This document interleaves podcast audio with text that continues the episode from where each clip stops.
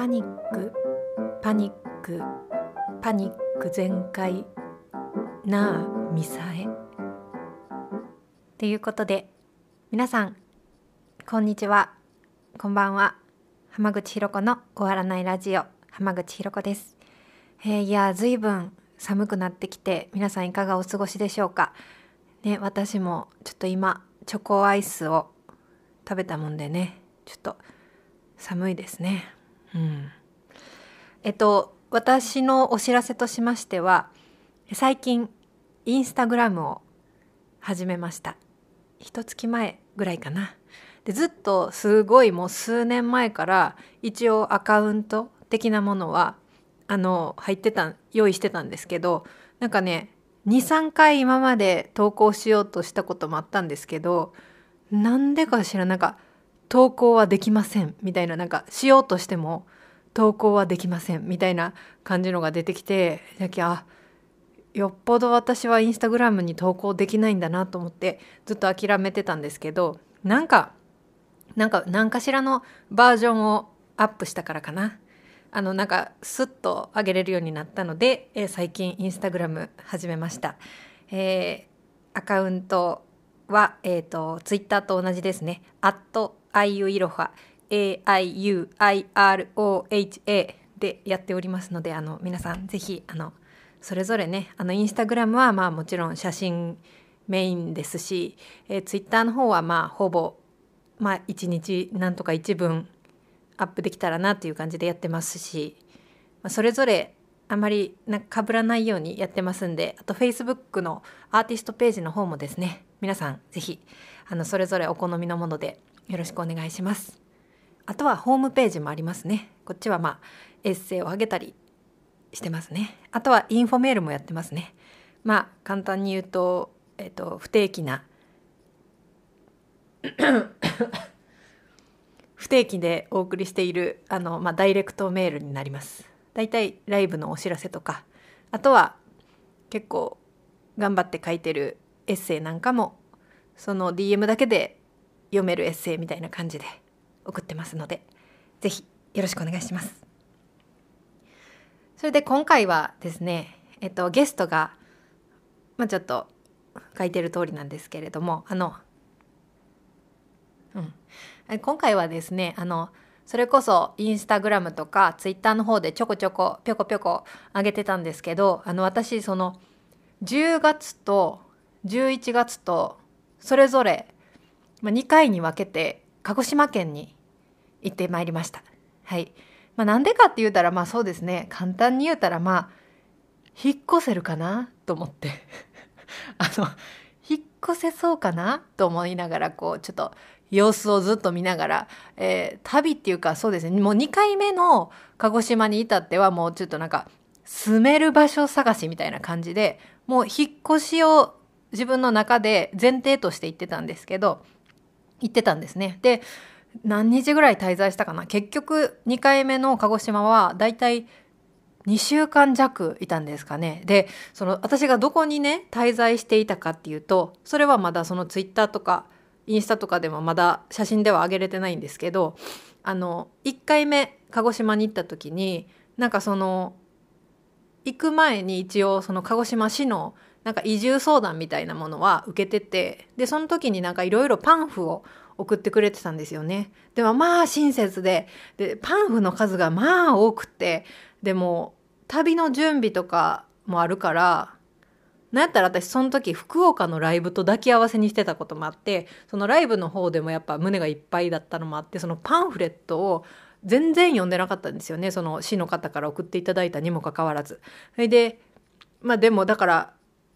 車で私行ったんですけどせっかく車なんでそのパンフをもうほぼほぼ7割方のパンフレットを持って行ったんですよね。で、まあ、結局現地でそのもう何日目かにあそういえばパンフ持ってきちゃったなと思ってそのパンフを開いて読んだんですけどまあ鹿児島もね言うて広いですからでそのそれぞれの市市町村なんかそれぞれの市のなんか取り組みみたいなのがある一つのパンフに載っていてでなんかその中でなんか移住支援がありますよみたいなのを見てで私あそういうものが世の中あるんだなと思ってなんか私自身がその移住について考えたことがあんまない人間なのであのそういう制度があるんだと思ってまあその時はその一つも使えなかったっていうなんていうか悔しさみたいなのがあったので今回はそれだけは調べてたんですよね行く前に。でそれぞれ気になる詩をそれぞれなんかそういう移住支援って何があるのかっていうのを調べててでそのうちの一つにその滞在中のその宿をその役所が用意してるお宿があって、まあ、それがすごいなんか一日まあ言うたら1,000円で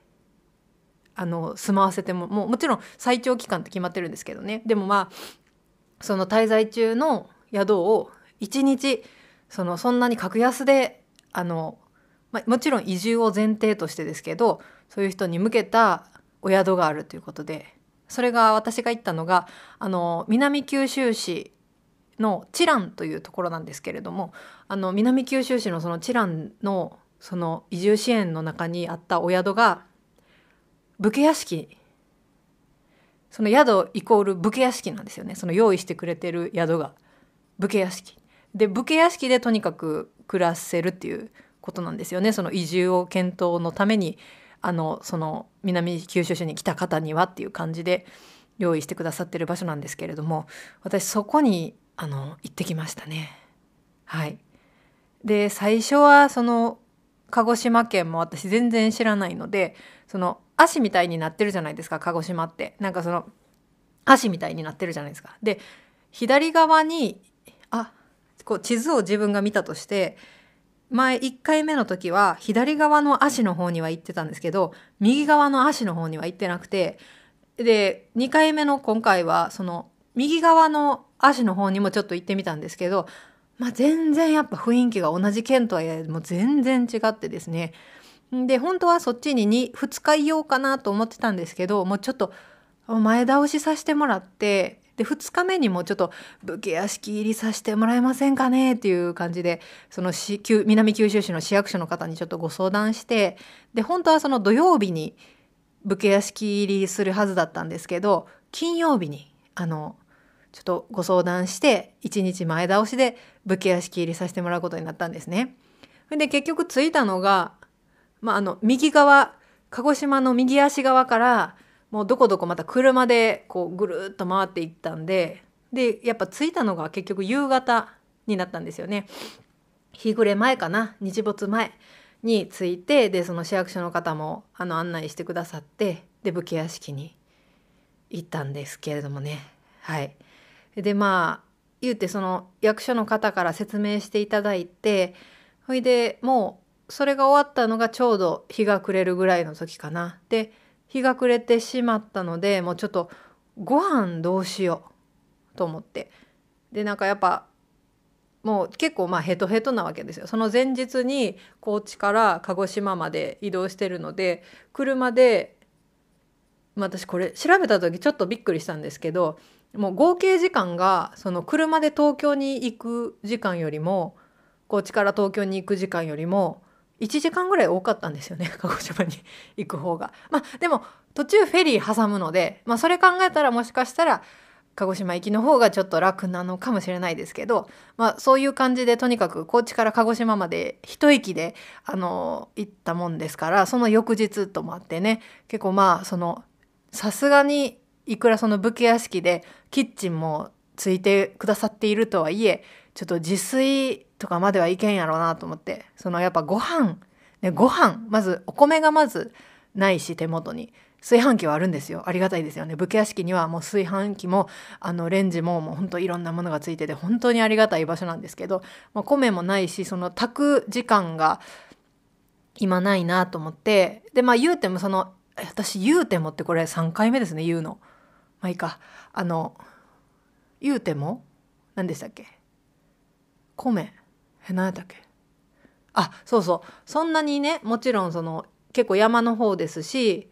そんなに町ではない。町だけどそんなに栄えてはないのでで何があるかもわからなかったので、まあ、それこそ市役所の方に聞いたんですけど、まあ、やっぱ今から食べるとなったら普通の飲食店はちょっと空いてないからどうしてもちょっと居酒屋しか空いてないですねっていうことで23店舗教えてもらってですね。でやっぱせっかくのこう初めての場所だったので私も失敗したくない思いが強すぎてやっぱあと食べたいもの食べたいんですよね。もう年々本当にそれはそう。もう本当に食べたいもの食べたいっていう気持ちは年々強くなりますね。でちゃんとあの調べてねネットで。ネットでその教えてもらった店を調べて食べたいメニューがあるところにまあ行ったんですよね。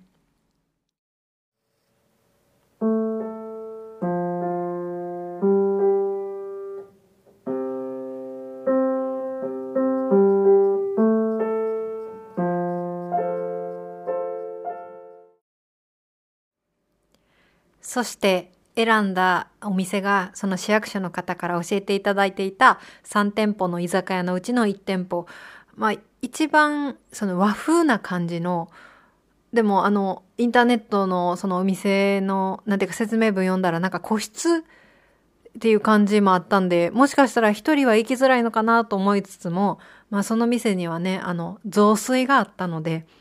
多分、まあ、疲れてたんでしょうね。そういう緩いものを食べたくてでまあそのお店に向かったんですね。本当に街灯がないあの暗い夜道の中を。で本当に人もあんまり歩いていない中をその居酒屋を目指して歩きました。で到着して開けたらねもちろんお店なんで明るくてそれでやっぱりほとんどが個室みたいでまああの入ってすぐのレジ脇には2階につながる階段があってでその店内に入っていくんですけど、えっと、右側ももう全部個室という感じでもう障子っていうか襖みたいな感じで仕切られててもうすごい賑やかで、まあ、団体客が多いんだなっていうのはすぐ分かったんですけど、まあ、かろうじてカウンター席もあってあの入り口入って左側ですね。そこがあのキッチンが見えるような形のキッチンとカウンターがつながってるような形のカウンターがずっと続いててずっとって言ってもまあ10席ぐらいのもんですけどね。で一番奥におじ様が一人飲んでらっしゃってでその向かいにある、まあ、テレビで野球かなんかな中継を見ながら一人で飲んでらしたので私は入ってすぐのね手前のカウンターの席に一人座ったんですけどそこでまあ注文。あのまあ雑炊じゃなくてお茶漬けにしましたね。鮭鮭鮭鮭茶漬けかな？なんかまあ茶漬けとあとはあの焼き鳥の串まあししとうを含めて何本か23本かな。でまあソフトドリンクで飲みたい飲み物がなかったんでまあ梅酒のお湯割りまあ本当にいや疲れてたんでしょうね。そういった感じで頼んでまああの美味しくいただいてたんですけど。でそしたらまあ結構もうだいぶ食べ食べ食べ7割食べたぐらいの時になんか奥のおじさまがなんかまあそれこそ顔が結構四角形の感じの、まあ、体格もしっかりされてるけど太ってはいない。でそして四角っぽい眼鏡をかけたような。でちゃんと髪もしっかりまとめてらっしゃるようななんかまあしっかりとした、えー、50代ぐらいの方かな。がなんかなんか多分何飲んでるの？かなんかなんて第一声聞かれたか忘れたんですけど多分その方がマイボトルを差し出してくださってたのであ私本当にね普段そんなに飲みに行かないしましてやね今年全然飲みに行ってないですしましてや一人でそのカウンターで飲むことなんてまあそのできたとしてもその自分がバイトしてたことのある居酒屋ぐらいで一人で飲みに行くなんてまあないもんですからけどその一番向こうにいるあのジェントルなおじ様が、まあお、おそらくマイボトルをこちらにかざしてらっしゃるということは、これはカウンター同士の交流なんだろうなと思いながら、まあ何飲んでるのと聞かれて、あの、梅、梅酒のお湯割りですと言って、おじさんはまあ困ったわけですよね。焼酎を差し出してるわけですから。で、でも、あ、いい案があるなと思って、私は、あの、チェイサーっていうんですか？お水もお願いしてたんでそのお水にちょっと入れていただくような形でこれはやっぱね初めての土地でなんか慣れないカウンターで差し出されたお酒をやっぱね遠慮するっていうのはちょっと選択肢にないかなと思ったのでそれに入れていただいてまあありがとうございますみたいなところから話が始まったんですよね。私も引っ越しを考えて行ってたのであこういう場所での情報調査はいいかもしれない。情報収集はいいかもしれないなと思って。でどうしてきたのみたいな。あのなんとか平なんてか平和記念館が見たくて来たのとかなんかなんか聞かれたんですよね。でもう言っちゃおうと思って。であの実はって言ってあのちょっと引っ越しをちょっと視野に入れてやってきましたみたいな感じで。あのお尋ねして「どこがおすすめですか?」みたいなであ「この辺はいいよ」みたいな感じのこととか教えていただいてたんですよね。あと何喋ったかちょっと忘れた。忘れましたけど。あの教えてくださって。でまあそしたらカウンターの中の店員さんもあの一人店長みたいな人なのかな。でもお若い方やった。私でも言うても私の23個下って言ってたかな。忘れた。あのまあそのお若いけどでもちょっと前髪も長めでできれば人とあんまりそんなに喋りたいタイプの人でもなかったんですけどまあそうやって喋ってたんでなんかまあその方にもお話を聞いてどこがおすすめですか？とかでここだったらその24時間やってるスーパーがありますよとかいろんなことを本当に教えていただいてででもまあねそのおじさんからかどっちから聞かれたか忘れたけど、まあ、どこにお泊まりなんですか？とかって聞かれても「あのあまあホテルです」って言って。まあ、武家屋敷とは言えない。なんで、一人なんでね、私が。一人で武家屋敷にいて、やっぱその、もうわかるわけですよ、多分。その、その土地の方々だからね。もうその、移住用に提供されてる武家屋敷は一つしかないわけですから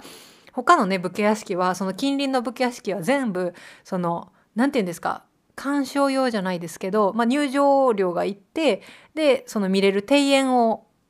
武家屋敷の庭園をあの綺麗にされていてその当時のままなのかなわからないですけどそういうような場所なのでその中で唯一そのなぜか移住を考えてる方のための場所っていうところで一つしかないので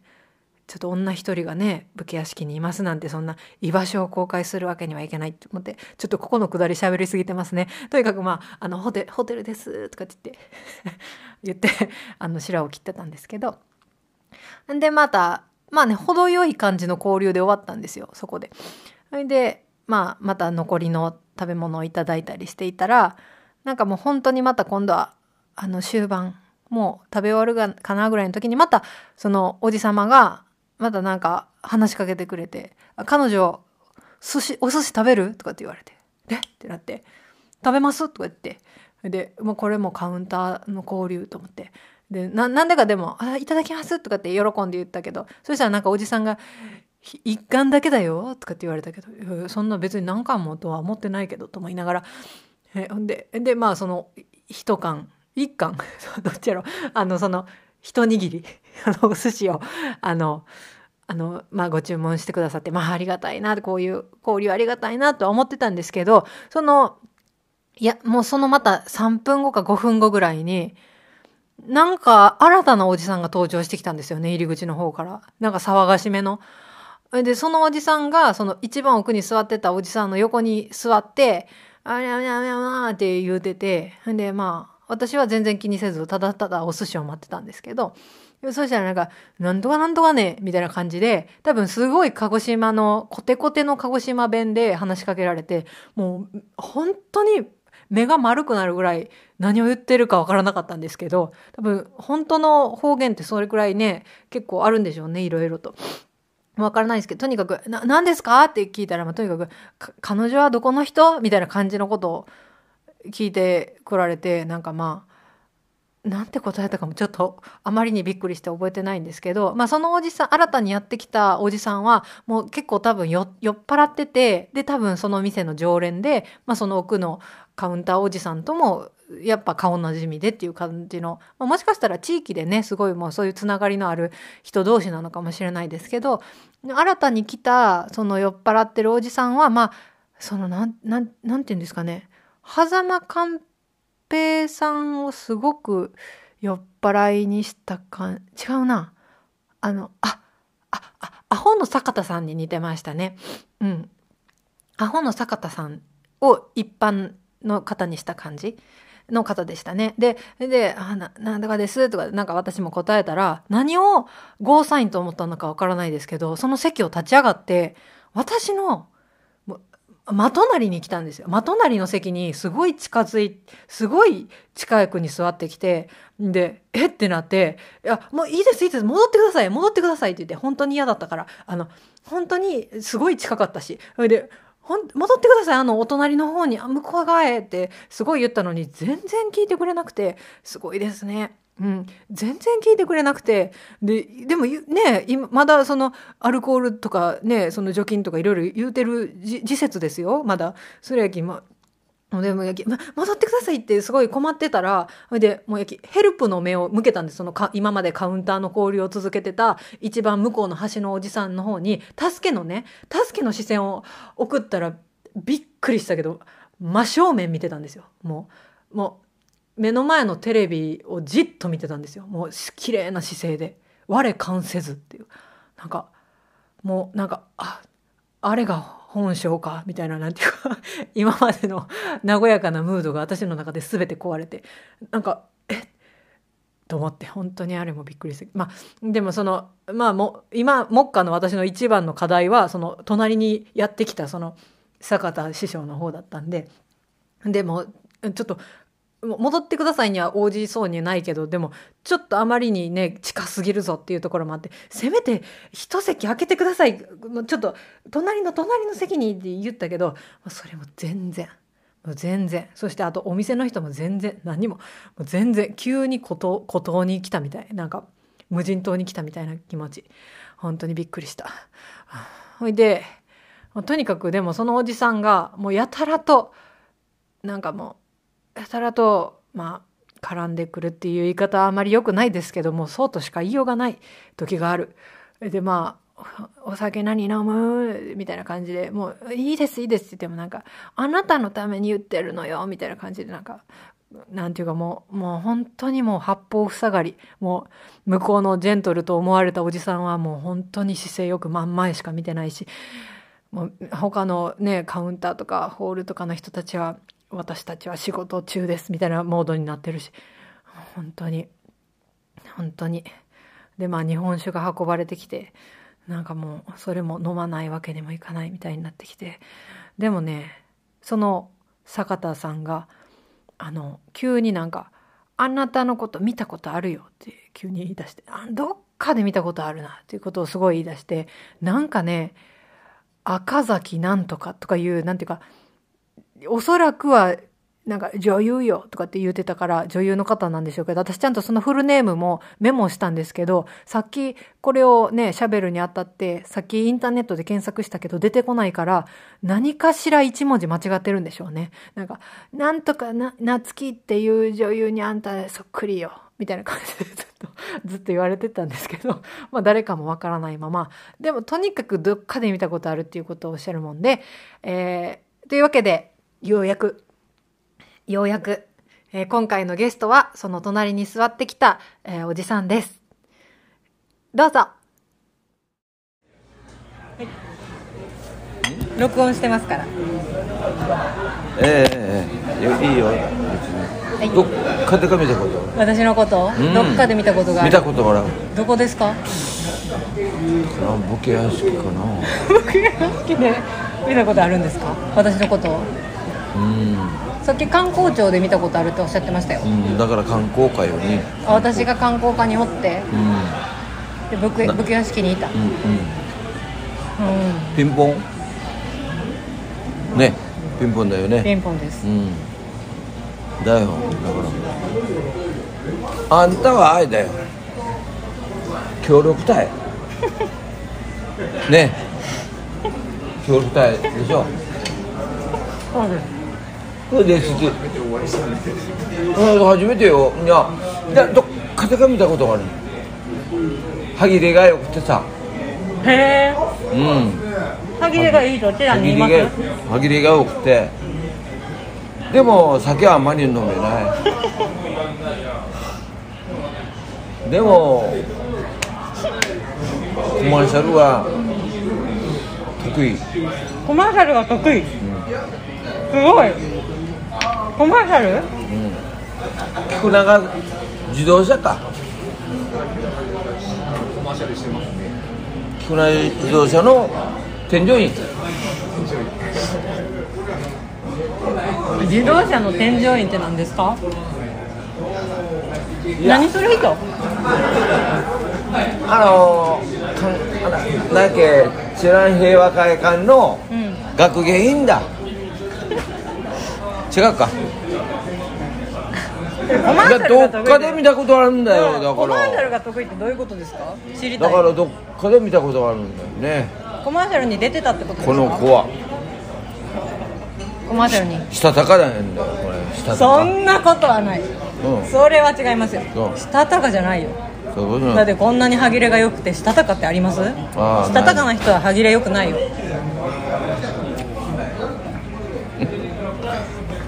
どうでしょう？したたかだよこれ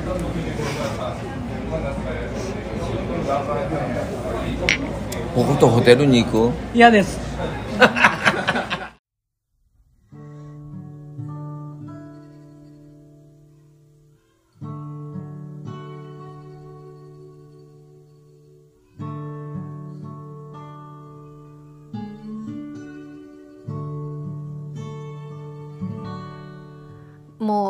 本当に傷ついた。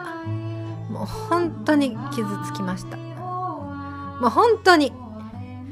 う本当にもう武家屋敷に戻ってから本当にもう親に電話しましたからね。親には悪いけど親もかわいそうや。娘がそんな初めての土地で慣れない居酒屋に行って初めてのなんか知らんおじさんからそんなこと言われて本当に。ああ本当に。やんわり当ててきてるのが怖いですよね。なんかなんかワードワードがその武家屋敷とか言って 結構序盤に武家屋敷って言われてヒーと思って。でもなんかもう最後もの方もなんかどこに泊まってるのみたいな感じで聞かれましたけどそこのははいとかって言ったらなんかまああ向こう側がね結構言ってくれるんですね。どこどこって言ってくれるからはいって感じで。いやもう、ね、コマーシャルとかもねすごいですよね。コマーシャル。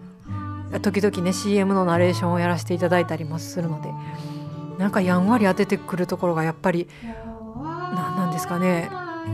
鹿児島の方の力なのかアルコールの力なのか分かりませんけど。はい、えー今回ももし聞いていただいたらありがとうございました、えー今から、えーえーまたあのいただいた、えーコマーシャルのナレーションちょうどいただいたものがありますので、えー録音をしていきたいと思います。それではどうぞ今後とも浜口ひろ子の終わらないラジオよろしくお願いいたします。